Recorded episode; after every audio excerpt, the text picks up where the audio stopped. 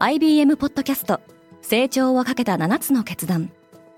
成長をかけた7つの決断とは今後3年間に世界を形作ると予想される7つのビジネストレンドについて IBM が何千ものクライアントとの対話に基づき提言をしたものです。このポッドキャストでは変化の激しい時代において企業が下すべき成長をかけた7つの決断について日本 IBM の7人の専門家と考えていきます。今お聞きのリスニングサービスにてぜひフォローボタンからフォローをお願いします。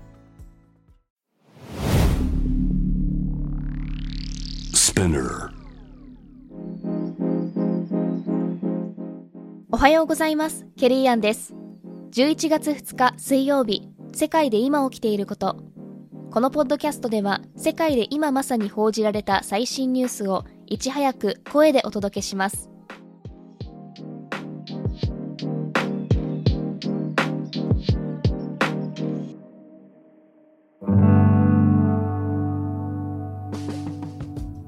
事故の危険性を訴える通報は届かなかった。ソウルの繁華街イテウォンで150人以上が亡くなった事故で韓国警察庁のユン・ヒグン長官は対応が不十分だったとして謝罪しました。当日イテウォンには10万人以上が集まっていたとされ事故直前には圧死しそうだといった通報が複数寄せられていました。また地元警察署も事前に事故につながる可能性を指摘していたものの警備計画に反映されていませんでした。重体だった女性の死亡が確認されこの事故での死者は156人に上ります。民主党はバイデン学士で勝負。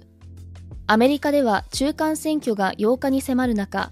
与党・民主党が苦戦を強いられています。ウォール・ストリート・ジャーナルの世論調査では共和党に投票すると答えた人は46%で民主党の44%を上回りました。インフレへの対応が最大の争点でバイデン大統領は激戦州の一部では遊説を行っておらず政権の支持率低迷が選挙に影響するのを避けようとしているとみられます。アメリカの労働市場はまだまだ人手を求めている。アメリカの労働省が発表した9月の雇用動態調査で非農業部門の求人件数は1000万件以上に上り市場予想を大きく上回りました。景気後退への懸念が強まる中でも労働需要は依然として堅調で特に宿泊や飲食業そして医療や福祉の分野での伸びが目立ちました。一方記録的なインフレが続いており FRB 連邦準備制度理事会は4回連続となる0.75ポイントの利上げに踏み切るとの見方が広がっています。フォックスコンの工場からは従業員が逃げ出している。中国のゼロコロナ政策が iPhone の生産に影響を及ぼしています。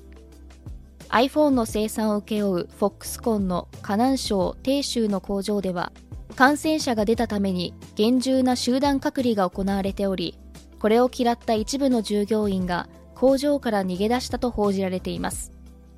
フォックスコンは日給を4倍に引き上げるなどして事態の収集を図っているようですがクリスマス商戦に向けて商品の出荷に影響が出る恐れもあります。エアビーの好調な決算。アメリカのエアビービーは7、9月期決算を発表。売上高は28億8400万ドル。日本円でおよそ4300億円に達し前年の同じ時期と比べ29%増とウォール街の予想を上回る内容となっています。停滞する景気が旅行需要に影響を及ぼすとの懸念もありますが CEO のブライアン・チェスキーはホストとして自宅を貸し出す人が増えている点を挙げ同社が提供できる宿泊施設の多様性が増していると述べています。石油大国がクリーンエネルギーで手を組んだ。アメリカと UAE= アラブ首長国連邦はクリーンエネルギーへの移行を促進するための包括的なパートナーシップを締結しました。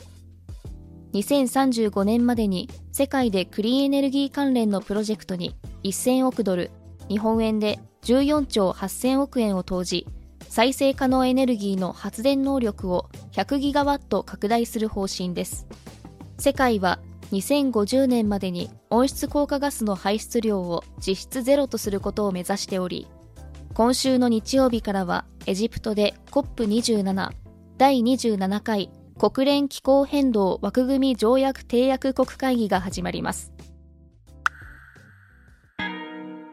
今世界で起きているニュースをいち早く受け取りたい方は Daily Brief をぜひ Spotify、Apple Podcast、Amazon Music などでフォローしてくださいねケリーアンでした Have a nice day!